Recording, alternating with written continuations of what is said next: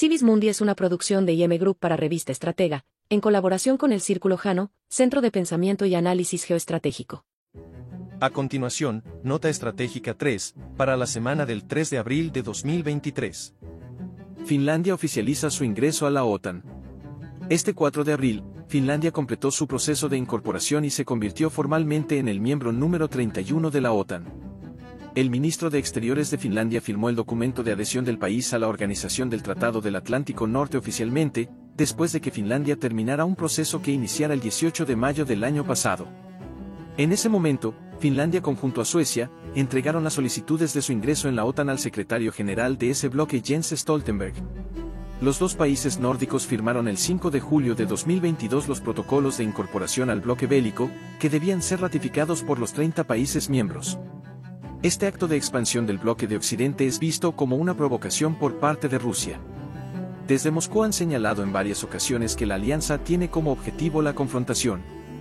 La expansión del bloque militar obliga a Rusia a tomar medidas para garantizar su seguridad tal como lo ha declarado el Kremlin, ya que una futura y posible colocación de armamento nuclear en territorio finlandés sería cruzar las líneas rojas existentes ya de por sí desdibujadas después del estallido del conflicto entre Rusia y Ucrania. Próxima temporada de calefacción en Europa en riesgo por reservas de gas.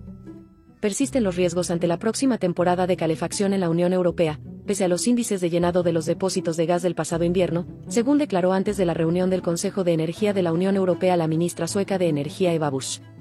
La Comisión Europea propuso prorrogar un año más la legislación de emergencia, que incluye medidas para reducir la demanda de gas en un 15%, con el fin de evitar problemas de seguridad de suministro en el próximo invierno en el hemisferio norte, ya que la Unión Europea considera que buscar proveedores sustitutos no será suficiente para resolver la escasez energética actual. ¿A dónde va el dinero? La ayuda de Estados Unidos a Ucrania.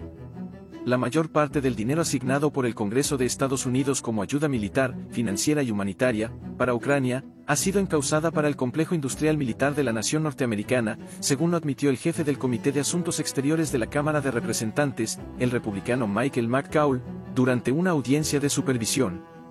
El republicano indicó que de los 113 mil millones de dólares asignados, aproximadamente un 60% se destina a las tropas, a los trabajadores y a la modernización de arsenales estadounidenses. De hecho, solo un 20% de la financiación se desembolsa directamente al gobierno ucraniano en forma de asistencia presupuestaria directa.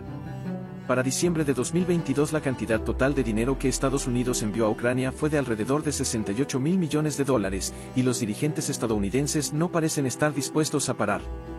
Gracias por escuchar Civis Mundi. Comparte y síguenos en nuestras redes. Esto fue una producción de IM Group para Revista Estratega en colaboración del Círculo Jano de Pensamiento y Análisis Geoestratégico.